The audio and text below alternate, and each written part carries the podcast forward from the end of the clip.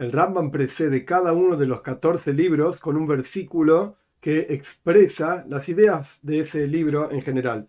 En este caso, el comienzo del segundo libro del Rambam, el Sefer Ahava, el libro de amor, trae el siguiente versículo de los Salmos, el Salmo 119, el versículo 97, cuánto amo tu Torah, todo el día es mi conversación. Por eso este segundo libro se llama libro de amor y los conjuntos de leyes de este libro son seis. Y este es el orden. Leyes de lectura del Shema, que ya vamos a explicar qué es. Leyes de oración, rezos y la bendición de los sacerdotes. Leyes de, leyes de tefilín, filacterias y mezuzah, que se ponen las jambas de las puertas. Vamos a explicar esto que es en el momento adecuado. Y Sefer Torah, cómo se escribe un libro de la Torah. Leyes de tzitzit, flecos que se ponen en la ropa. Leyes de bendiciones y leyes de circuncisión comienzo de leyes de lectura del Shema. Hay una mitzvah y es la mitzvah positiva de leer Kriyas Shema, la lectura del Shema, dos veces por día. La explicación de esta mitzvah en los siguientes capítulos. Capítulo 1. Como introducción al capítulo 1, a lo largo de todo el capítulo y básicamente todas las leyes de la lectura del Shema que ya vamos a explicar qué es, el Rambam mismo lo va a explicar, el Rambam asume que uno entiende y conoce ciertos lugares en la Torá y más aún, ciertos lugares en los que se llama el Sidur. Sidur literalmente viene de la palabra Seider, orden, que el Rambam mismo escribe su propio Sidur, su propio libro de oraciones, esto es lo que es un Sidur, al final de todo este libro de Ahaba, de amor. Lo vamos a estudiar Dios mediante. Pero el Rambam asume que uno entiende y conoce los versículos en Parshas Vaizhanan. En esa parsha tenemos un versículo famoso, Shema Israel, Escucha Israel, Dios nuestro Señor, Dios es uno. Esto es lo que vamos a llamar Posuk Rishon, el primer versículo de la lectura de Shema. Luego viene la primera parasha, la primera sección de la lectura de Shema, amarás a Dios con todo tu corazón, etcétera, etcétera. En Parshas Eikev aparece la segunda parasha, la segunda sección de la lectura de Shema. Y será, si ustedes escuchan mi voz, etcétera, etcétera. Y luego, en realidad está antes en la Toira, en Parshat Shlach, al final de Parshat Shlach, aparece la mitzvah, el precepto de tzitzis que no vamos a explicar ahora qué significa, y ahí se habla también de la salida de Egipto. Y por eso nuestros sabios establecieron qué es lo que hay que leer. Si bien la Torah dice claramente que hay que dos veces por día, como el Rambam va a explicar, hay que leer el Shema. ¿Qué es el Shema? Nuestros sabios explican que se trata de estas tres cuestiones, que en realidad son cuatro. Primer versículo, primer parsha, que son un lugar, parsha Hanan. Segunda parsha, segunda sección, que es Parshas Eikev, y tercera parsha, tercera sección, que es en Parshas Shlach. Esto es lo que llamamos la lectura del Shema. Y esto es lo que el Rambam va a explicar todas las leyes relacionadas a cómo es esa lectura del Shema. Para entender todo lo que está escrito, recomiendo estudiar Parshas Hanan, Parshas Eikev, Parshas Shlach, o ver un Sidur, o ver un libro de rezos, cómo está armado esto, porque el Rambam también va a hablar de las bendiciones que se dicen antes de esa lectura y después de esa lectura. Estas bendiciones del Rambam en este lugar no las va a detallar. Va a decir, asume que ya sabemos cuáles son, va a decir simplemente, decir tal bendición y tal otra bendición. No las vamos a ver en detalle, están en el Sidur, por así decir, en el libro de rezos que el Rambam mismo escribe, y tampoco ahí están detalladas todas las palabras. El Rambam utiliza etcétera, etcétera, muchas veces. Vamos a comenzar entonces, ley 1. Dos veces todos los días leemos la lectura del Shema. Shema literalmente significa escucha, que es la primera palabra de Shema Israel, escucha Israel, etcétera. Lo vamos a llamar Shema. Entonces, de vuelta, dos veces por día, todos los días leemos la lectura del Shema, a la noche y a la mañana. ¿Por cuánto está escrito? En el Shema mismo. La traducción correcta es en el momento en que la gente duerme, en el momento en que la gente se levanta.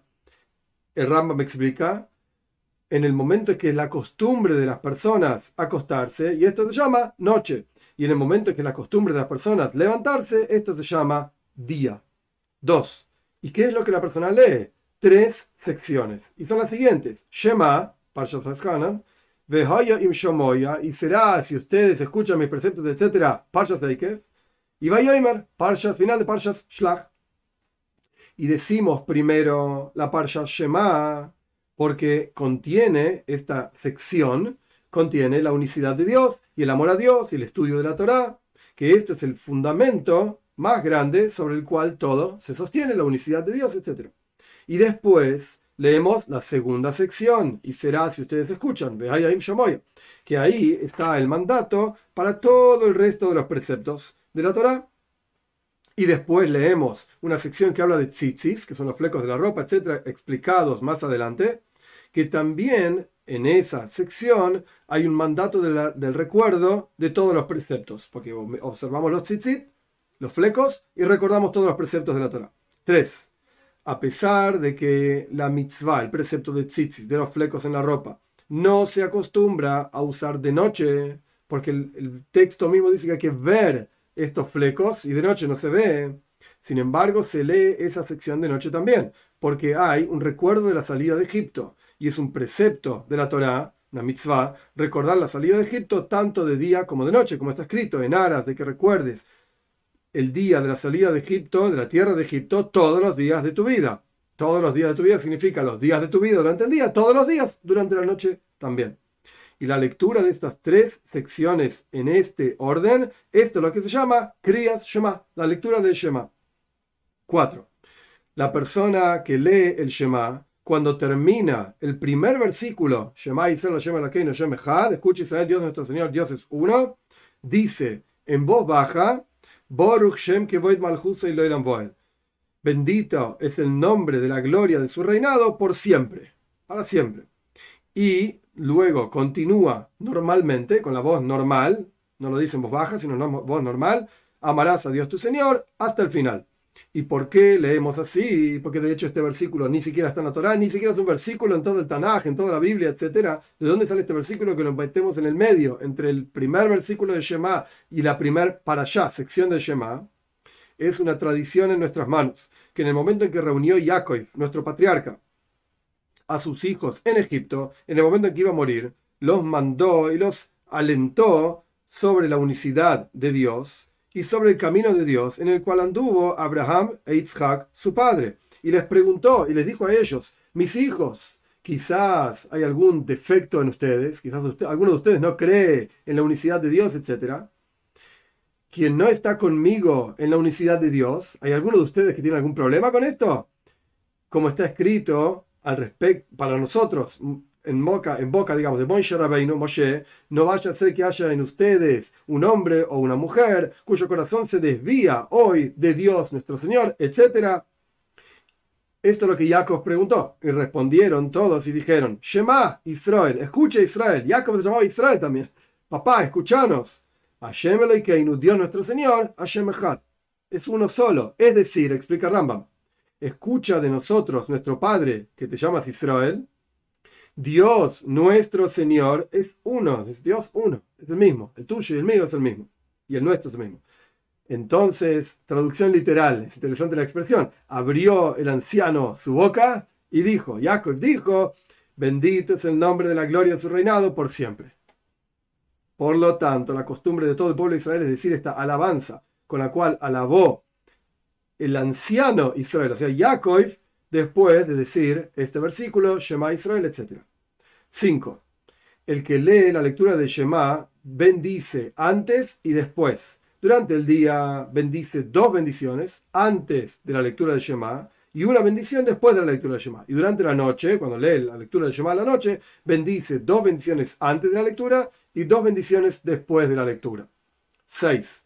La primera bendición antes de la lectura de Shema durante el día es Yoitzer Oir, que Dios forma la luz, Boire Hoishech, Dios crea la oscuridad, etc. En el texto de Rambam dice, etc. Como ya expliqué, que el Rambam mismo arma un Sidur, nos ofrece un libro de oraciones al final de todo el libro de Abba, de amor. Y en la segunda bendición empieza a Abbas Oilam, un amor eterno, nos amaste, etc. La bendición a la mañana, después de la lectura del Shema, empieza verdadero y sostenido, etc. Y la primera bendición antes de la lectura del Shema a la noche empieza Mari Barovin, que Dios trae a la, la oscuridad, etc. Y la segunda bendición antes de la lectura es Abbas Oilom, un amor eterno a tu pueblo, la casa de Israel, a tu pueblo, amaste, etc.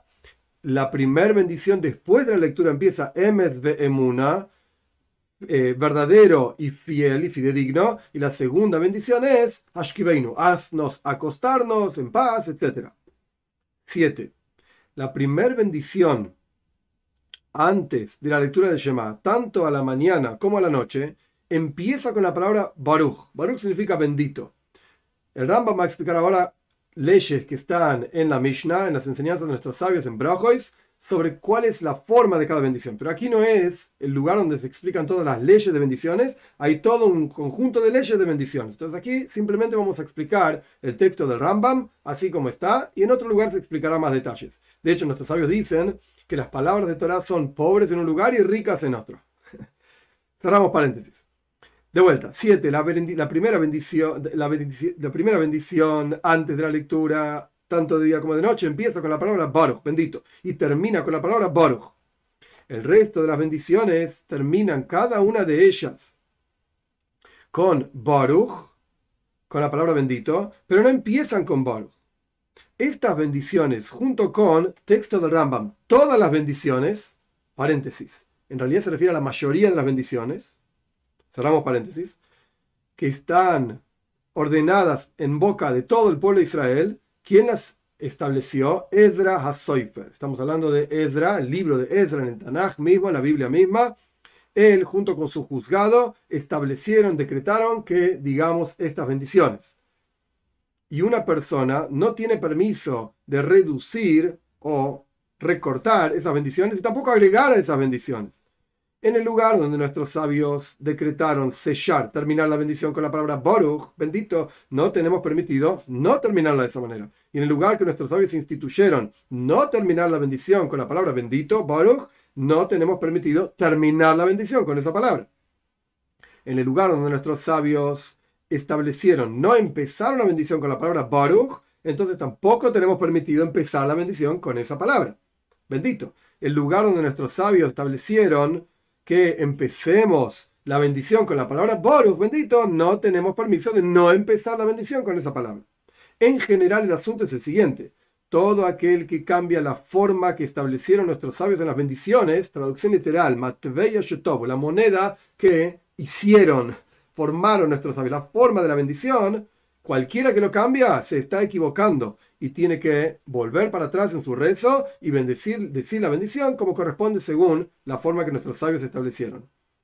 Y todo aquel que no dice Emes Beyatzi, verdad y sostenido, a la mañana, y Emes Beemuna, y verdad y fidedigno a la noche, no cumplió con su obligación de decir las bendiciones tal y cual nuestros sabios lo establecieron. Esto está basado en un versículo, muchísimas bendiciones están basadas, de hecho, en versículos, esto no es parte del texto del Rambam, es mi humilde explicación. El versículo dice, para decir, en, en los salmos, para decir tú, a la mañana, tu bondad, y la bendición que se dice después del Shema, a la mañana, Emes, Beyatz, etc., habla de la salida de Egipto y de las grandes bondades que hizo Dios con el pueblo de Israel. Entonces, a la mañana quiere decir tu bondad, y a la noche, tu fidelidad en que vas a cumplir en el futuro la resurrección de los muertos, y nos vas a sacar del exilio, etc. Y esto se dice a la noche. 8. Si la persona precedió la segunda bendición a la primera bendición, las dijo en otro orden, tanto de día como de noche, tanto antes del Shema como después del Shema, cumplió su obligación de decir las bendiciones, porque no hay un orden establecido para las bendiciones. A la mañana, si la persona empezó diciendo Yoitzer Oil, o sea, empezó diciendo la bendición bien, que Dios forma la luz, porque estamos hablando del día, pero terminó diciendo Mari Barovim, terminó diciendo que Dios trae la oscuridad la noche, no cumple su obligación.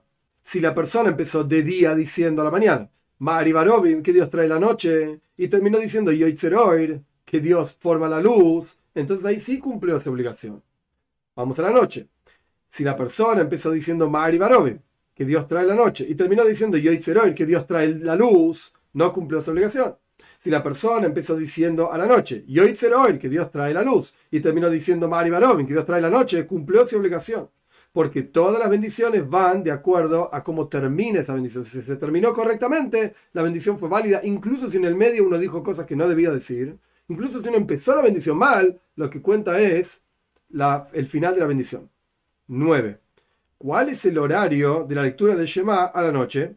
La mitzvah específica al precepto de la lectura del Shema es desde el momento de la salida de las estrellas hasta la mitad de la noche.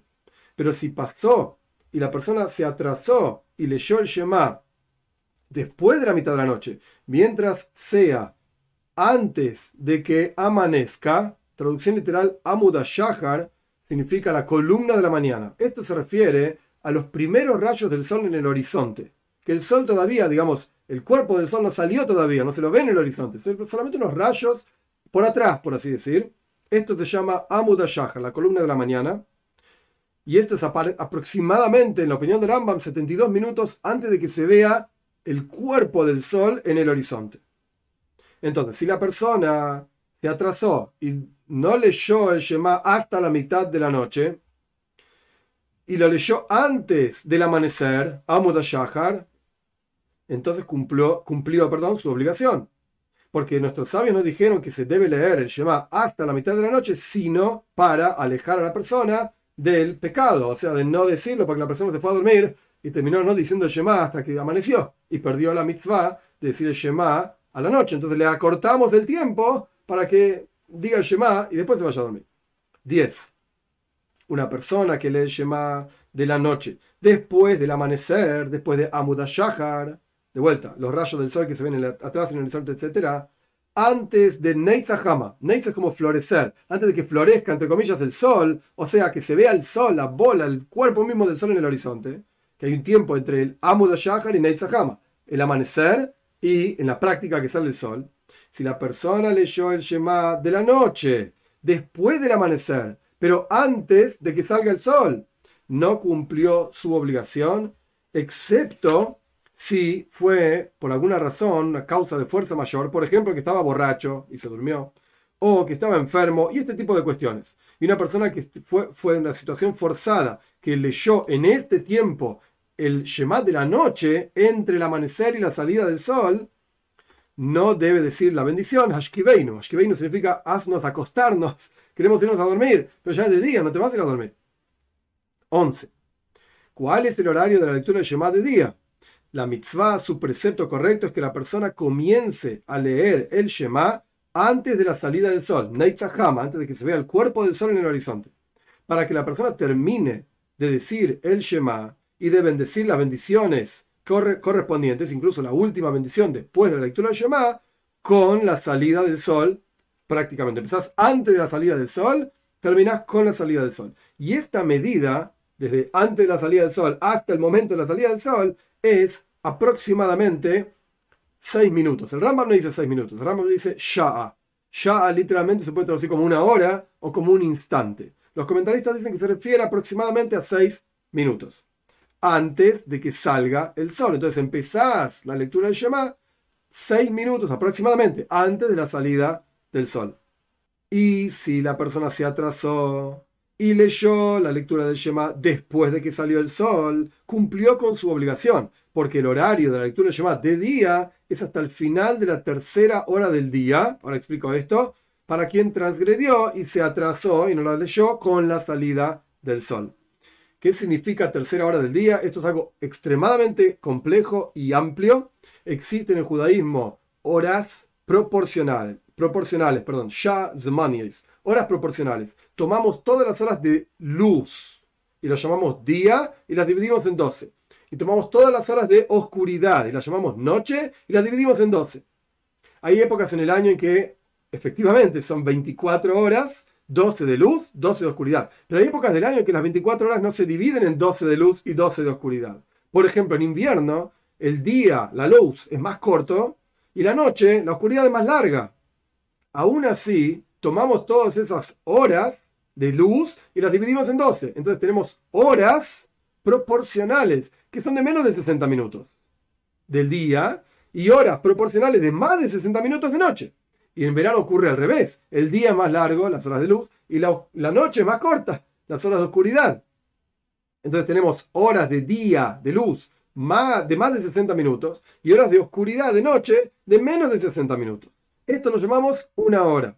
La tercera hora del día, que es lo que el me trae acá, el final de la tercera hora del día, estamos hablando, depende de la época del año, por supuesto, pero a partir de la salida del sol, aproximadamente tres horas, depende a qué hora sale el sol. Si sale el sol a las 6 de la mañana, son como las 9 de la mañana. Aproximadamente, de acuerdo a la época del año, de acuerdo al lugar en la Tierra, si es más al norte, si es más al sur, etc. Esto va a ir variando de lugar a lugar.